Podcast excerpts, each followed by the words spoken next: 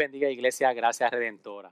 Vamos ahora a la palabra del Señor a exponer su palabra eh, y les invito a que vaya conmigo a Juan capítulo 8.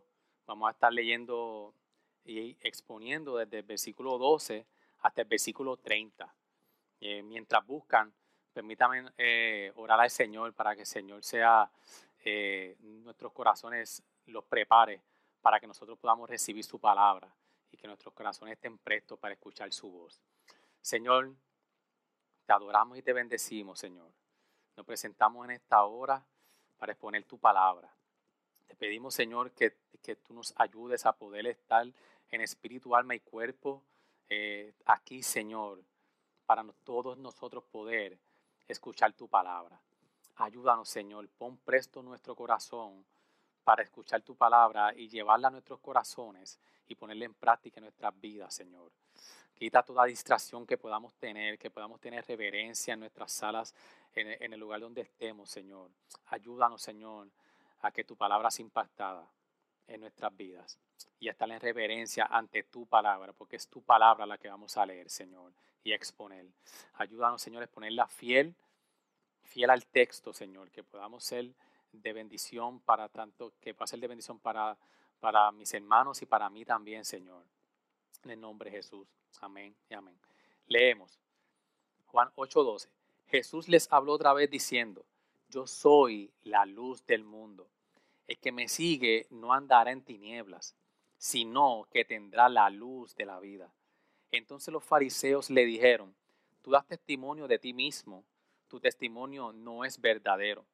Respondió Jesús y, le, y les dijo, aunque yo doy testimonio de mí mismo, mi testimonio es verdadero, porque yo sé de dónde he venido y a dónde voy, pero vosotros no sabéis de dónde vengo ni a dónde voy.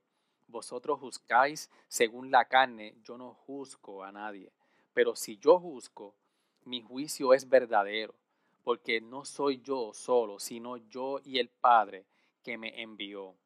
Aún en vuestra ley está escrito que el testimonio de dos hombres es verdadero. Yo soy el que doy testimonio de mí mismo, y el Padre que me envió da testimonio de mí. Entonces le decían, ¿dónde está tu Padre? Jesús respondió, no me conocéis a mí ni a mi Padre. Si me conocieras a mí, conocieran también a mi Padre. Estas palabras las pronunció en el lugar del tesoro cuando enseñaba en el templo y nadie le prendió porque todavía no había llegado su hora. Y entonces le dijo de nuevo, yo me voy y me buscaréis y moriréis en vuestro pecado, a donde yo voy, vosotros no podréis, vosotros no podéis ir. Por eso los judíos decían, ¿acaso se va a suicidar, puesto que dice, a donde yo voy, vosotros no podéis ir? Y Jesús les decía, vosotros sois de abajo, yo soy de arriba. Vosotros sois de este mundo, yo no soy de este mundo. Por eso os dije que moriréis en vuestros pecados, porque si no creéis que yo soy, moriréis en vuestros pecados. Entonces le decían, ¿tú quién eres? Jesús les dijo, ¿qué os, os he estado diciendo desde el principio? Tengo mucho que decir y juzgar de vosotros, pero el que me envió es veraz y yo las cosas que oí de él, estas digo al mundo. No comprendieron que les hablaba del Padre. Por eso Jesús dijo, cuando levantéis al Hijo del Hombre, entonces sabréis que yo soy y que no hago nada por mi cuenta, sino que hablo estas cosas como el Padre me enseñó. Y el que me envió está conmigo, no me ha dejado solo, porque yo siempre hago lo que le agrada. Al hablar estas cosas, muchos creyeron en él. Damos, Señor, gracias por su palabra. Y bien, hermanos, seguimos en la serie de Juan y aquí en el versículo 12, Juan comienza a, narrar la historia en el contexto de donde empezó en el capítulo 7, en la fiesta de los tabernáculos. Muy bien, el pastor Joel predicó la semana pasada sobre, sobre la, mujer adúltera, pero eh, cuando vemos en el, en el versículo 12 que Juan dice, Jesús les habló, otra vez diciendo, cuando vemos lo que Juan está haciendo es que Juan quiere unir que todavía estamos en la escena de la fiesta de, los tabernáculos. ¿Y por qué es importante nosotros poder entender el contexto de donde Jesús está diciendo esta expresión de que yo soy la luz del mundo? Y es que en la fiesta de los tabernáculos, después en el último día, ellos celebraban una fiesta que era la fiesta de las lámparas. Y era una fiesta muy concurrida, que era parte de, de la fiesta de los tabernáculos. Ellos durante todas las fiestas, todas las noches, ellos alumbraban el templo, alumbraban eh, eh, eh, un lugar, como, como dice Juan aquí, que se encontraba en el lugar del tesoro. Y era ahí en ese lugar, en el templo, donde ellos hacían un ritual o, una celebración de que ellos ponían cuatro lámparas gigantescas, cuatro lámparas gigantescas en cada esquina del templo y todo se iluminaba. Eh, incluso eso se, hacía no solamente todas las noches, sino que en el último día cuentan los historiadores de que, de que e, era una fiesta para ellos donde ellos celebraban, eh, prendían esos, esos dos candeleros bien grandes, se iluminaba todo el templo, que, que incluso cuentan de que se veía todo el templo bien iluminado, todo Jerusalén se iluminaba. Incluso en ese último día eh, entraban hombres al templo con antorchas, con antorchas bailando y celebrando toda la noche, celebrando eh, la, fiesta del, tabernáculo y la fiesta de las lámparas. Ahora, ¿por qué, ¿por qué sucedía esto? ¿Por qué ellos hacían esto? ¿Cuál era el contexto de ellos celebrar este ritual de las lámparas? Lo que significaba para ellos era de que eh, ellos recordaban cómo Dios los guió en el desierto con la, con la columna de fuego. Ellos, ellos, ellos celebraban esta fiesta de los tabernáculos porque ellos decían, antes estaban como nómadas en el desierto, vivíamos en, en, en pequeñas casetas, ahora estamos en Jerusalén. Estamos aquí en Jerusalén, en la tierra que Dios nos dio. Y por eso era que esta fiesta era, era bien importante para ellos. Venían judíos de todos los lugares y era una fiesta concurrida donde ellos celebraban esa gran noche, donde ellos prendían todas esas luces. Imaginen eso, hermano. Mucho más que un 4 de julio, eh, era, era una noche espectacular. Y ellos celebraban cómo Dios los guió en el desierto. Ellos decían, Dios con la columna de fuego fue como nos guió. Y vemos que en Éxodo, cuando, cuando vemos bien la, historia, vemos como Dios eh, estaba de día con una columna de nube y de noche los dirigía con la columna de fuego. Incluso no solamente eso, sino que ese fuego, esa luz que iluminaba como ellos, que por donde ellos debían de andar en el desierto, esa luz en, en una ocasión, en esos 14, se movió para protegerlos de, los, de, los, de los egipcios.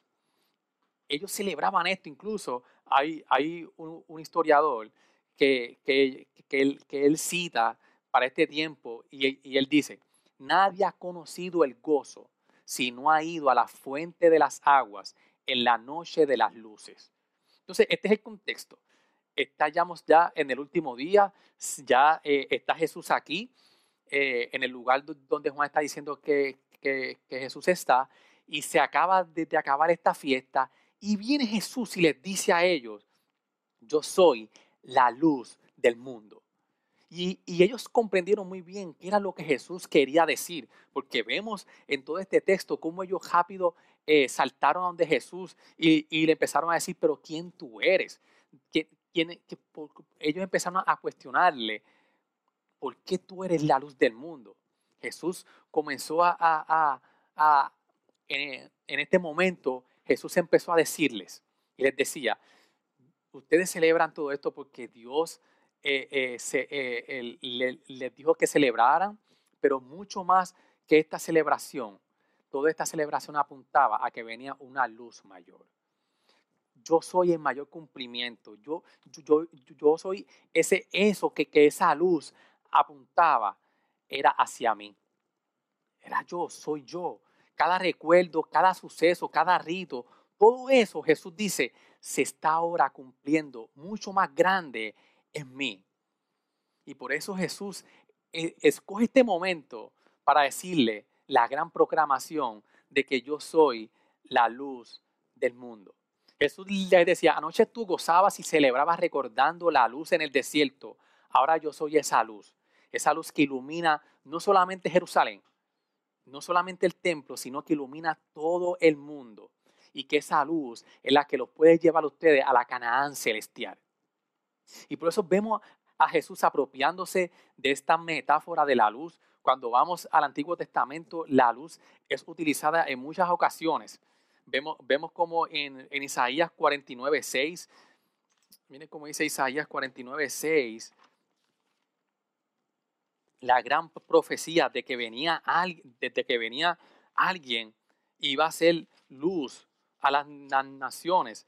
Miren cómo dice, dice, y dice él, poca cosa es que tú seas mi siervo para levantar las tribus de Jacob, para restaurar a los que quedaron de Israel. También te haré luz de las naciones, para que mi salvación alcance hasta los confines de la tierra. Jesús se está apropiando de todas estas profecías de que venía una luz, que iba a ser la luz, que iba a, iluminar todas las naciones. También lo, vemos en, los salmos, cuando vemos a salmista en el Salmo 119, 105, que, que decía un, un salmo que a mí me encanta, hermano, que decía, lámpara es a mi pies tu palabra y luz para mi camino. Vemos, vemos otros salmos, el Salmo 27, como, como dice, el Señor es mi luz y mi salvación. ¿A quién temeré? El Señor es la fortaleza de mi vida. ¿De quién tendré temor?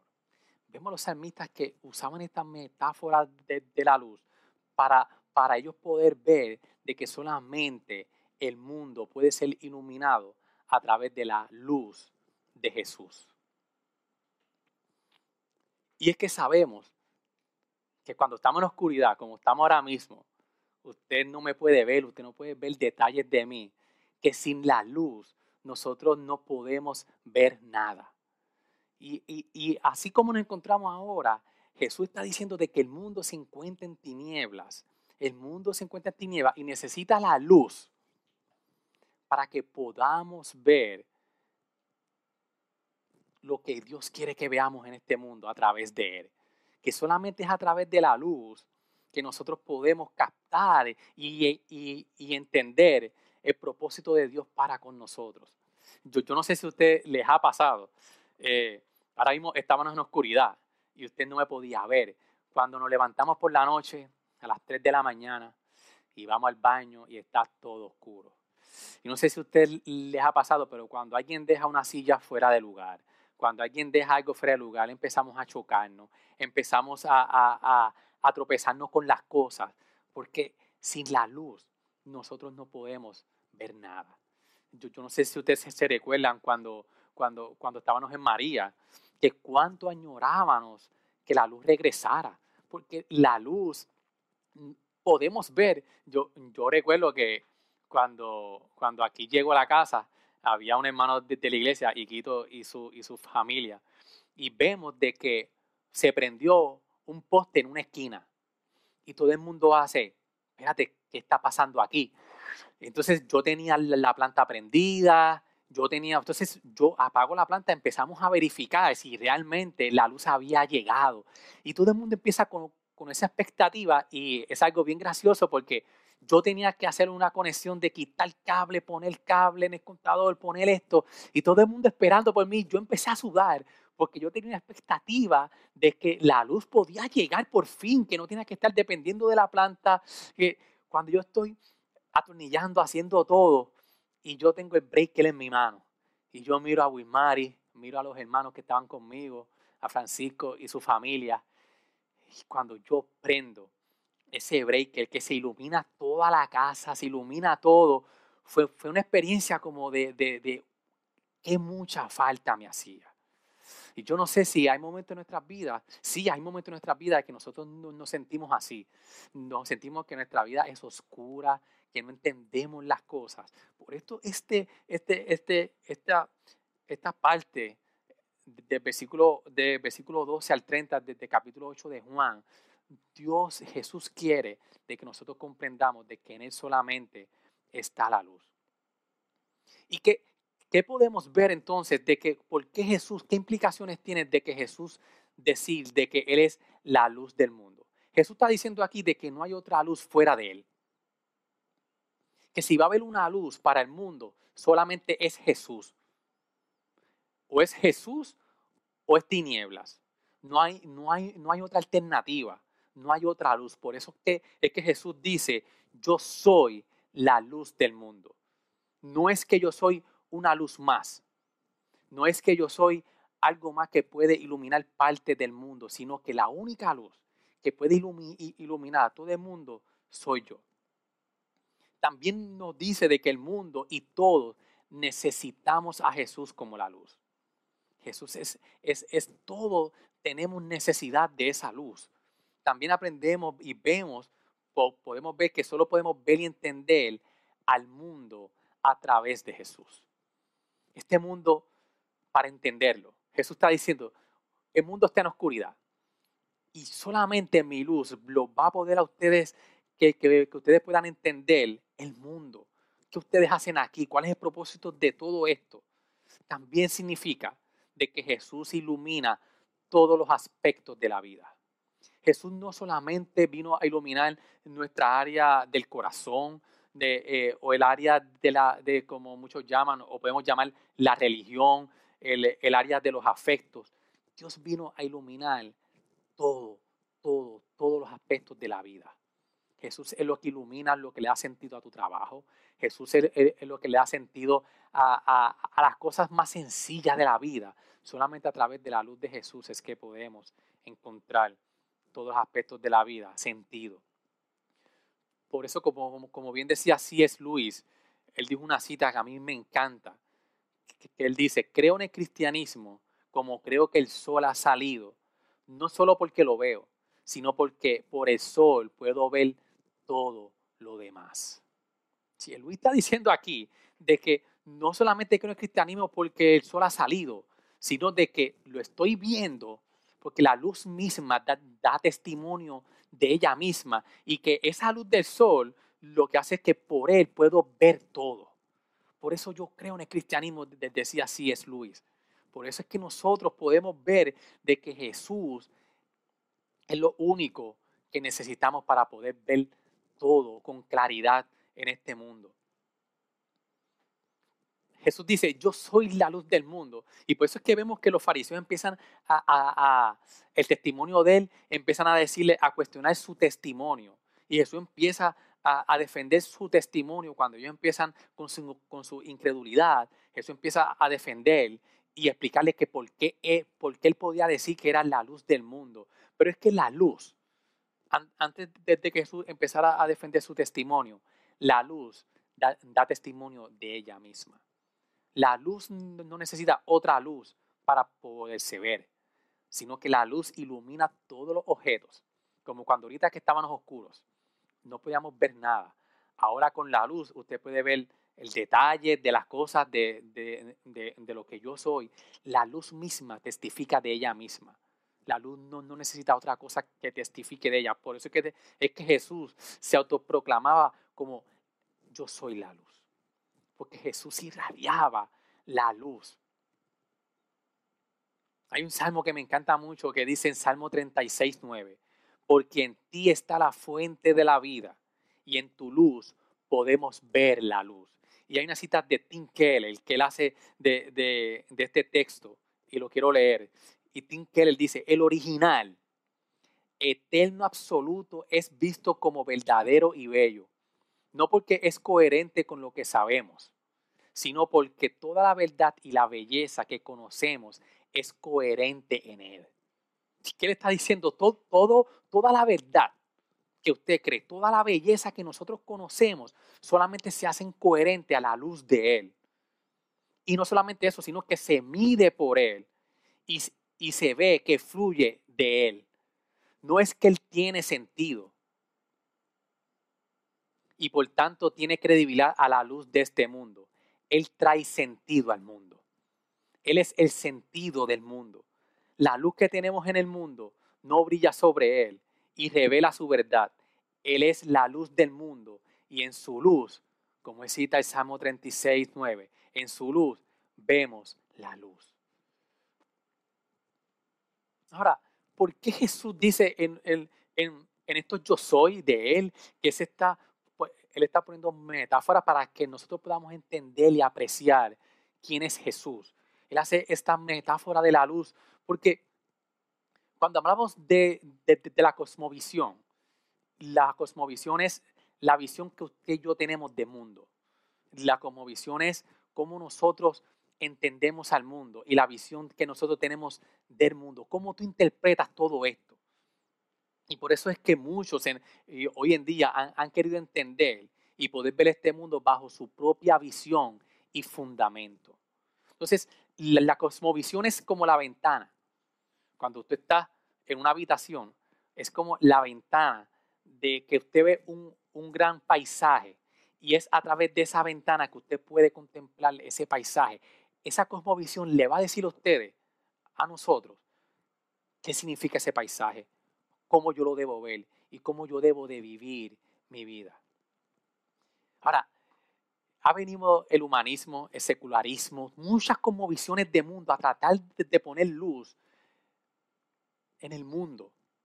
Pero hermano, yo no sé si usted ha visto que en estos días hemos visto que los fundamentos y las seguridades que, teníamos todos fuera de Jesús se han derrumbado en, días como esto, en días como en lo que estamos eh, pasando toda la humanidad del coronavirus, todas las seguridades, todas las conmovisiones se han ido abajo, porque solamente en Jesús podemos entender todo esto.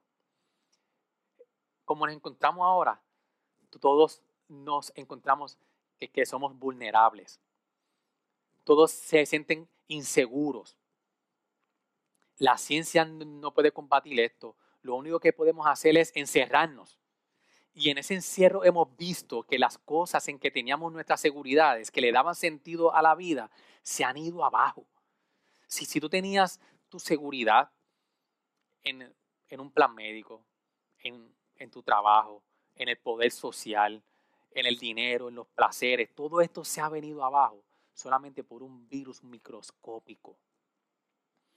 Por eso, hermanos, que en días como, en días como hoy, todo esto ha venido y ha venido a romper la brújula, y cito, de, un comentarista, vino a romper la, la, burbuja imaginaria de que el hombre es invencible y autónomo, que tenemos el control y que lo sabemos todo. Hoy por hoy, el que se creía que era invencible, el que se creía que, que, que, era autónomo, que, que podía hacer y que tiene control de todo, podemos ver que ya no tenemos control de nada, que todos estamos vulnerables. Por eso, hermanos, que en días como hoy, nuestra fragilidad humana nos debe llevar a que nosotros tenemos que depender de Dios. Y, y, es un buen momento para nosotros poder ver dónde yo tenía mi seguridad.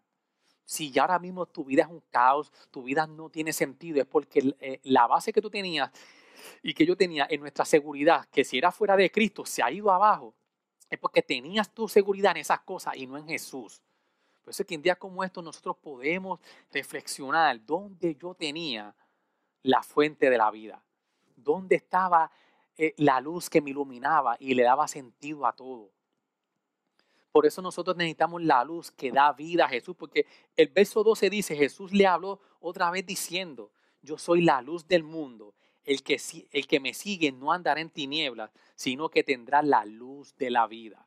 Jesús está diciendo que en la luz está la vida. Y, cuando vemos en Juan 1.4, cuando, cuando el pastor Xavier comenzó esta serie de cómo Juan pone a Jesús y dice, en Juan 1.4, que dice, desde el 3, vamos a leer, todas las cosas fueron hechas por medio de Él y sin Él nada de lo que ha sido hecho fue hecho.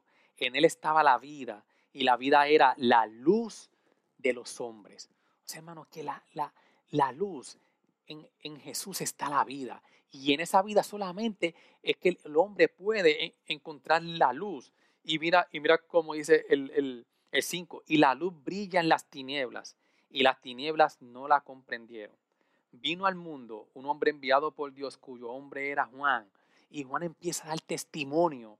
Y por eso que vemos al, al, al, evangelista Juan, a Juan el Bautista, presentando testimonio de que Jesús es el Hijo de Dios, para que tú y yo podamos creer que en Él, que Él es el Hijo de Dios y que en Él hay vida eterna. Por eso viene Jesús eh, eh, Juan presentando el testimonio de Jesús para que nosotros podamos creer que Él es la luz que nosotros necesitamos. Francis Schaeffer, él decía, el cristianismo no es una mera verdad religiosa, es toda la verdad acerca de la realidad total de todas las cosas. Ahora bien, ¿cómo nosotros podemos entonces eh, entender todo este pasaje? Porque en el pasaje en el versículo 12 es donde único vemos que Jesús habla de la luz del mundo y desde el 12 hasta el 30 no, no vuelve a mencionar esa luz. Pues lo que vemos es de que desde el versículo 13 los versículos empiezan a cuestionar el, testimonio de Jesús. Y Dios permite este supuesto desvío porque Jesús lo que quiere es presentarse ante ellos. Y Jesús quiere de que ellos comprendan y vean quién es Él, para que ellos puedan entender de que y puedan creer de que Él es la luz del mundo. Y, en, el versículo 12 podemos ver también de que Él dice, yo soy la luz del mundo, el que me sigue no andará en tinieblas. Aquí Jesús está diciendo cuál es nuestra condición. Jesús está diciendo, yo soy la luz del mundo porque ustedes están en tinieblas. El que está fuera de mí está en tinieblas. O sea, que Jesús dice, yo soy el único que puede suplir toda la necesidad que tiene el hombre, porque ustedes están en una oscuridad. Ustedes están en tinieblas. Y, usted puede pensar que es estar en tinieblas. Estar en tinieblas es vivir en este mundo como yo quiero. Estar en tinieblas es decir, ok, Dios puso una regla, forget it. Ahora yo voy a vivir a mi manera. Yo voy a vivir como yo entiendo que, yo, el mundo se debe de vivir. Y quizás hay muchos que digan, no, pero yo, mi, como visión de vida, mi, visión de mundo, cómo yo veo las cosas, cómo yo actúo, es una buena visión. Y yo no, y yo, yo no, yo no necesito unas reglas religiosas. Jesús está diciendo de que el que no está en Él está en completa oscuridad. Y estar en oscuridad es vivir a tu manera y no a la manera de Dios. Le estás diciendo, le, le, estás diciendo al Creador, yo voy a vivir bajo mis reglas. Yo soy la criatura, tú eres el creador, ok, pero yo, yo, yo voy a vivir a mi manera. O sea, que, que, que está, el, el que vive así está en tinieblas. Es una ironía, hermanos, porque Jesús está presentando a la humanidad. Jesús se presentó a la humanidad en la cruz del Calvario y la gente no lo quiso ver. Yo, yo no sé si usted ha tenido break la, la, oportunidad que vi en Facebook una foto de que no recuerdo muy bien el, país donde fue, pero es eh, un país que por años, eh, por muchos años, ellos no, podían ver el monte, si no me equivoco, era el Himalaya, por la contaminación. Y, ese país está, sorprendido porque ellos ahora pueden ver esos montes que ellos nunca habían visto. Y era porque había contaminación, eh, había mucha contaminación. Así mismo nos pasa a nosotros. Nosotros tenemos una ceguera. Nosotros vivimos en tinieblas cuando no tenemos a Jesús. Y no podemos ver la grandeza que Dios nos tiene a nosotros, que Dios nos ha dado en Cristo. La grandeza que nos ha dado y que nos tiene reservada en la vida eterna a través de Jesús. Y, es una ironía, porque Jesús se presenta en la mayor exclamación de, la luz del mundo en la cruz y el hombre prefiere vivir en una cárcel. Prefiere vivir en una cárcel de cuatro paredes, teniendo una ventana abierta, viendo un paisaje eh, eh, fuera de esa ventana, un pasaje hermoso donde puede salir y prefiere estar en una cárcel en tinieblas, porque se conforma con bien poco. El hombre se conforma con bien poco. Y por eso es que vemos que, que así estaban los fariseos los fariseos estaban, que, que, ellos, que ellos no podían entender, ¿cómo tú me vas a decir a mí que tú eres mejor que esta fiesta que yo estoy celebrando? Si, si esta fiesta es algo hermoso donde nosotros recordamos lo que Dios hizo por nosotros y Jesús está diciendo, yo soy algo más grande que eso que tú estás celebrando. Yo soy lo más grande que todo eso apuntaba hacia mí, a la luz verdadera. Jesús les, quitó el piso a ellos, les quitó el piso y les decía, donde ustedes tienen su seguridad, yo soy mucho más seguro que todo eso. Ellos no podían entender, ellos no creían en Jesús, ellos estaban incrédulos. Miremos en el versículo 13 cómo, cómo ellos responden y dicen, entonces los fariseos le dijeron, tú das testimonio de ti mismo, tu testimonio no es verdadero. Ellos no creían a Jesús. Ellos no creían en Jesús. Por eso, hermanos, de que lo que Juan en su evangelio está, está tratando de hacer es, es que para nosotros poder creer de que Jesús es la luz del mundo, tenemos que conocer a Jesús. Miren, miren cómo, cómo en el versículo en el, en el versículo 14 dice, yo sé de dónde he venido y a dónde voy, pero vosotros no sabéis de dónde vengo ni a dónde voy. Jesús decía, estaba diciendo en, eh, eh, en, en este versículo, de que me tienen que conocer. Yo sé de dónde yo he venido. Yo soy el que decía Juan en el capítulo 1, el que estaba desde el principio, el verbo. Si ustedes conocieran que yo soy el que, el que por mí fueron creadas todas las cosas, que todo se sustenta por el poder de mi palabra.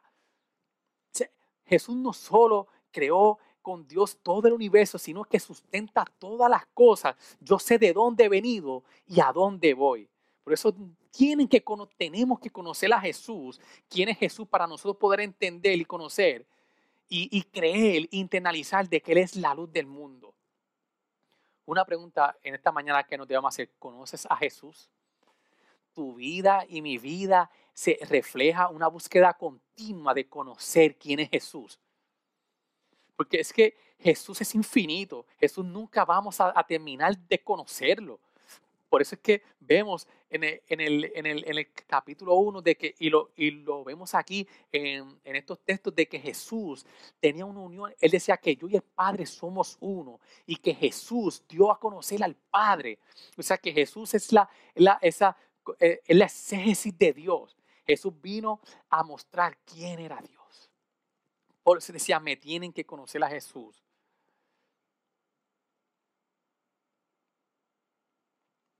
Jesús se conocía muy bien, pero él les decía a ellos, vosotros sois de abajo, en el versículo 23, yo soy de arriba. Vosotros sois de este mundo, pero yo soy de este mundo. Y, aquí el testimonio que Jesús hace desde el versículo 3 hasta el 30, él dice, él está diciendo de que el testimonio que él puede dar de que él es la luz del mundo. Primo, el primero dice que él mismo da testimonio de él. Y como ellos, y como ellos pues tenían una ley donde decían de que tenían que haber dos testimonios para que un, para que un testimonio fuera verdadero, tenían que haber dos testigos. Jesús primero dice, yo doy testimonio de mí.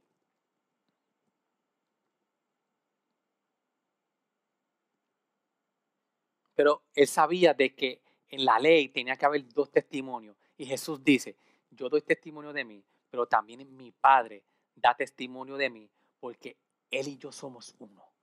Había una unión entre Jesús y, el Padre. Había una unión desde que Él decía, yo soy el Padre y el Padre en mí. Había una unión entre, entre Jesús y, el Padre, que era, que era lo, que Jesús decía, esto, este es el testimonio que yo estoy dando para que ustedes crean quién soy yo.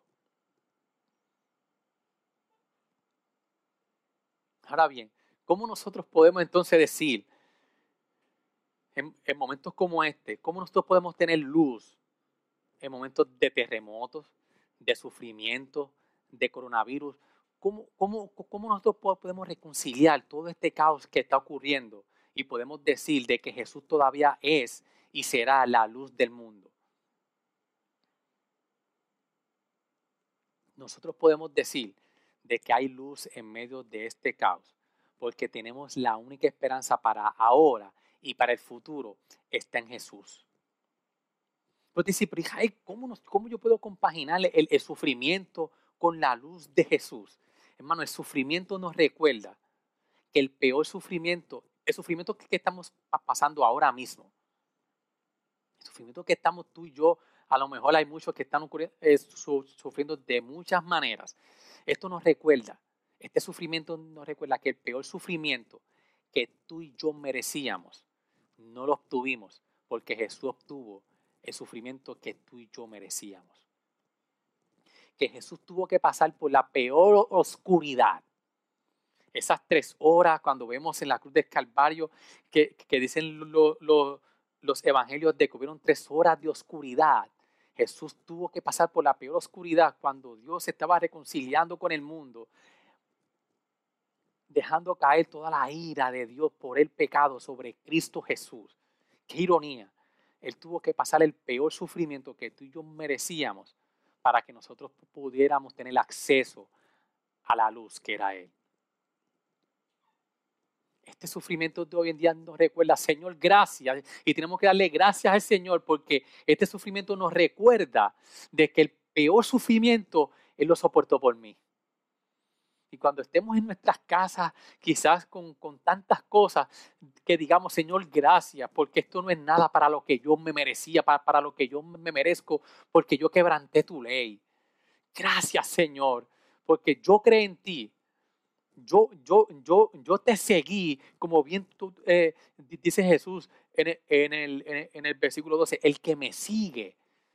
Yo decidí seguirte, Señor. Yo decidí seguirte. Y seguirte cuando Jesús dice, el que me sigue, el que me sigue significa que tengo que dejar todo. Tengo que dejar de ser yo para mí, para seguir a Jesús. Por eso es que Jesús dice, el que me sigue, no andará en tinieblas, sino que tendrá la luz de la vida. Por eso es que todavía en momentos como este es cuando más Jesús está brillando. Es cuando más Jesús está brillando porque vino a sufrir. Y él dijo, en el mundo tendréis aflicciones, pero confiad que yo he vencido al mundo. Y es la esperanza que el creyente, el que, el que ha decidido seguir a Jesús, puede tener una esperanza hoy por hoy. Por eso hay, hay, hay, unas implicaciones de no creer. Y si tú eres un no creyente que está luchando con seguir a Jesús o no, Jesús dice en el versículo 21, el que no le sigue va a morir en su pecado. En el versículo 24, él dice, porque si no creéis que yo soy, moriréis en vuestro pecado. La implicación de nosotros no seguir a Jesús es que estamos muertos en nuestros pecados. Esas son las implicaciones. Si todavía tú dices, pero es que no, no me hace sentido, no, no te va a hacer sentido porque no quieres permitir que la luz ilumine todo el mundo, todo, todo, tu mundo interior para que tú puedas comprender la grandeza que el Señor ha hecho en Cristo Jesús. Ahora, para el creyente, ¿qué nos dice esto? Nos dice, como, como bien dice en Efesios 5.8, porque antes eran tinieblas, pero ahora soy luz en el Señor. Andad como hijos de luz. El creyente ha creído y sabe de que nosotros estábamos en tinieblas, pero ya ahora Dios, ahora Dios nos trasladó a la luz. Y, por eso es que Efesios dice, ahora que soy luz en el Señor, andad como hijos de luz. Por eso es que momentos como este, cuando nosotros eh, ven, vengan nuestra naturaleza pecaminosa a querer quejarnos, a decir, a cuestionarle a Dios, recordemos de que Él nos dio la capacidad en su luz, porque, porque Él nos ilumina de que nosotros tenemos que comportarnos como hijos de luz. Y no porque yo puedo, sino porque yo estoy en Cristo Jesús. Y cuando yo soy débil, entonces Él es fuerte. Y, por, y, por, y porque Él está en mí, yo puedo andar como, como un hijo de luz. Y los días que falle, entonces yo puedo, yo, yo, yo puedo ir al tono de la gracia y decir, Señor, brilla por mí. Pero que nos recuerde también de que nosotros tenemos que, que, hacer todo el esfuerzo que podamos para nosotros brillar como, como hijos de luz. Bueno, que la visión que Jesús nos da, que es su luz, sea la, que nos informe cómo actuar y responder en momentos en que el mundo te, en, momentos en que el mundo te quiere informar que aparentemente esto es mal hacer esto o hacer lo otro. Que sea la luz de Jesús la que te diga cómo debemos de actuar en todas las facetas de nuestra vida. Es como dice en Colosenses 1.13, porque nos libró del dominio de las tinieblas y nos trasladó al reino de su Hijo amado. Dios nos trasladó del dominio de las tinieblas y nos puso en dónde? En el reino de su Hijo amado. Estamos en libertad, no estamos en la esclavitud. Por eso nosotros en momentos como este podemos andar en libertad, porque Cristo nos hizo libre.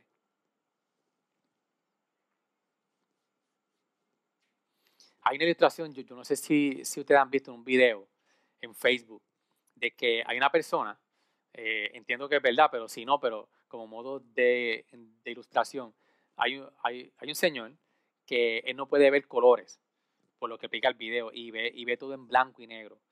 Y de momento, cuando eh, él se pone esos espejuelos, que lo hicieron para que él pudiera ver los colores. Es algo impresionante el video porque él, eh, la, persona empieza como que a actuar que no podía creer lo que estaba viendo. No podía entender, eh, así así asombrado y miraba el color desde las flores, de todo lo, lo que había, impresionado. Hermanos, que nunca olvidemos que nosotros estábamos como ese Señor. Veíamos todo gris, veíamos todo en blanco y negro. Pero cuando decidimos seguir a Jesús, la luz del mundo nos, nos dejó ver toda la grandeza que hemos obtenido en Cristo Jesús. Y por eso en días como hoy, que no se nos olvide, iglesia, de que el Señor nos ha iluminado.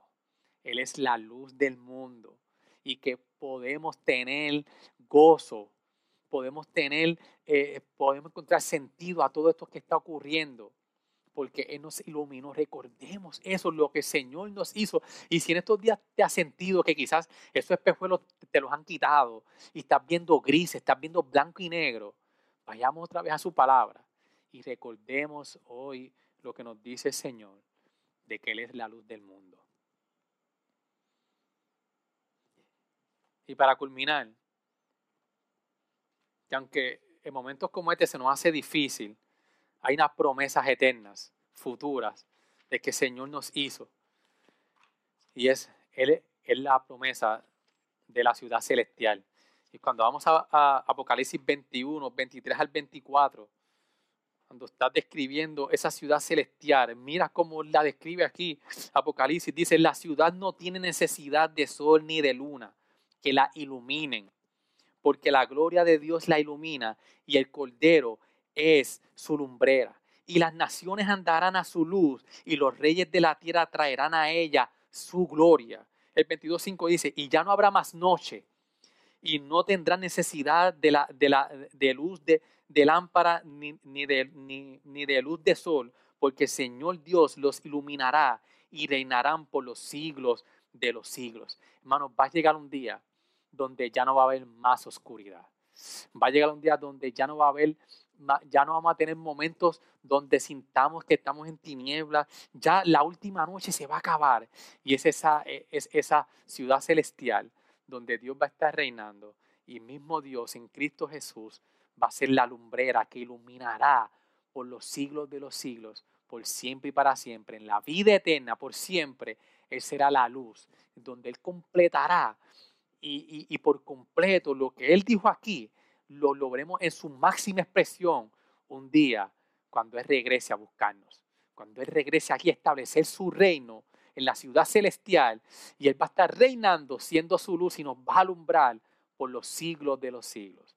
Por eso, hermano, en días como hoy, que nunca olvidemos que los sufrimientos de este mundo no se comparan con la gloria venidera que se aproxima vivamos estos días con la esperanza de que Jesús va a venir a establecer su reino, alumbrando todo. Ya no va a hacer falta el sol, ni luna, ni ninguna lumbrera, porque Él va a ser la lumbrera que nos va a alumbrar por el resto de nuestras vidas.